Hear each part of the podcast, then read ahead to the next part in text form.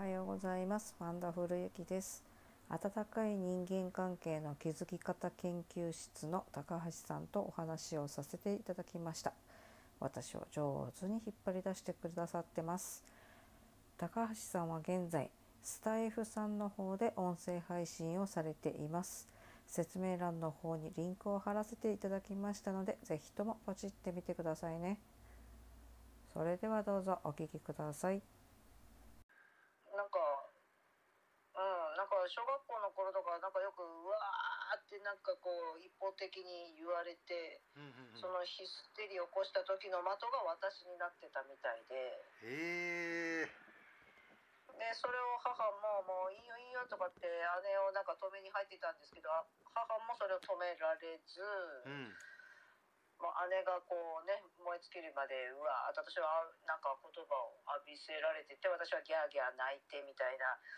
ことをそういうありましたね。で母はもう姉がねその場を去ってからあの大丈夫だよみたいな感じで抱っこはしてくれてましたけどあはいはいはいはい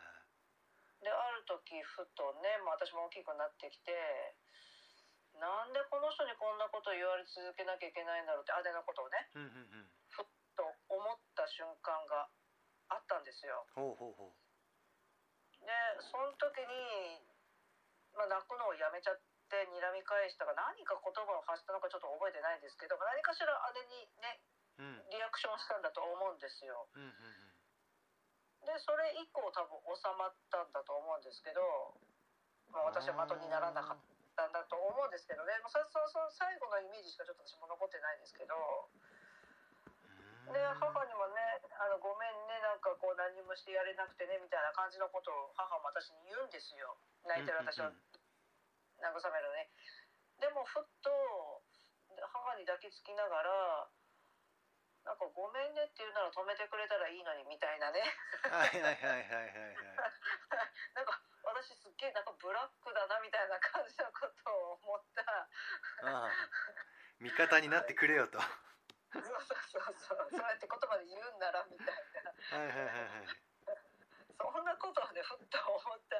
なっていう記憶はあるんですよ。へえまあでも確かにそれだったらまあ家出たいっすよね。確かそれそれだけが多分原因ではないとは思うんですけど、にうんうん、まあななんででしょうね。なんでと言われてればなんでなのかね。言語化できないですけど、まあ、なんせあそこの家にいても居心地が悪いからなんせも早く出たい早く出たい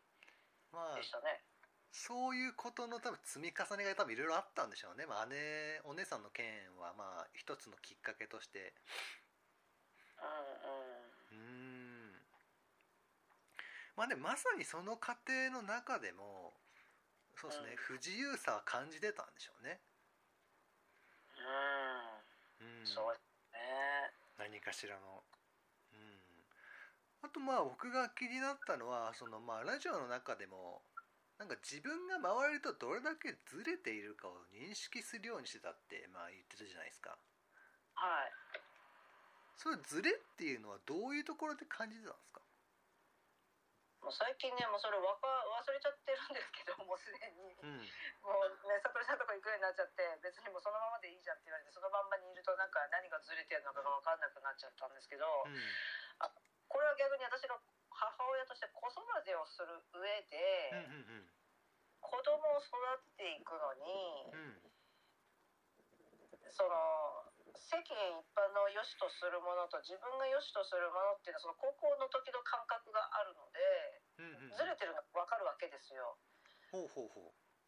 まあ、要するに校則というものは守るものですよって思うのがまあ大多数の人じゃないですか。ううんうんうん。でも私は別に大人めギリギリのところまでは別にねやめちゃってもいいんじゃないっていう感覚な人なので、はいはいはい。なのでそれをじゃあそのまんまの感覚で子育てをすると子供たちはすごく苦労するだろうなと思ったんですよ私がそれで苦労してるのでうーんなので子供子育てには普通一般のことを教えなきゃいとりあえずはねこれが普通一般なんですよ教えた上でどんだけ自分ではみ出すかは自分で決めてもらったらいいやっていう考えでいたんですよ。だからもう自分がどんだけずれてるのかっていうのをすごく意識して普通一般とはこの場合はどう考えるのかじゃあ自分はそこでどう考えるのかっていうのを子育ての時はすごく意識しててうんなるべく普通一般普通一般であの意見を言うようには気をつけてはいたんです。ってことをしてたら自分を見失っちゃったんです。ほうほうほう。子育ての時にじゃあそのまあルールを守る守らないというところで、まあ、ズレを感じたりだとか。うん。これはなんか働いてる時とかでも感じたんですか？私ずっと専業主婦だったんですよ。はいはいはいはい。なので働くって本当にもうなんだろうここ何別居するちょっと前から働き出したばっかなので、だから2年ちょっと2年半ぐらいしかは、まあ、働いてなかったんですけど、まあでも別に何でしょうあの自分がずれ自分自分がやったことで自分に返ってくるのは別に全然それは当たり前のことなのでいいんですけど、子供母親だったり妻だったりっていう肩書きで人と接すると、うん。その私がやったことが帰る先はその家族じゃないですか。夫だったり子供に帰ってっちゃったりするわけですよ。ほうほうほう。自分には帰ってこないじゃないですか。それは学校行事とかで他のママさんたちと関わるとってことですか？もうそうですしあの夫の方のね職場の方たちとお会いした時にああはいはいはいはい。うんあの誰々の奥さんっていう形で見られるので、うんうんうん。その評価は夫の方についていくわけじゃないですか。まあついてきますね。私じゃなくて。そうそうそうそうそう。そうなのでだからそこら辺ではまあすごく気をつけてた。でも仕事といえばもう私がやったことが私に返ってくるのでうん気にせずもう自分のまんまでなるべくいましたけどうんうんうん。まあなるべくねあの一人で動ける仕事っていう意味合いでまあもちろん仲間とあの関わる部分もあるんですけど配送関係の仕事だったので、うんうんうん。まあ一人になれる時間っていうのもあったし自分で一人だけで動く仕事っていう部部分も多いので、まあ、そういうところら辺ではまあ気楽にやってた仕事なんですけど、だからまあうんうん、そっちはまあ一緒でねみんなと一緒にやるとかはまあ一緒にこう回るように、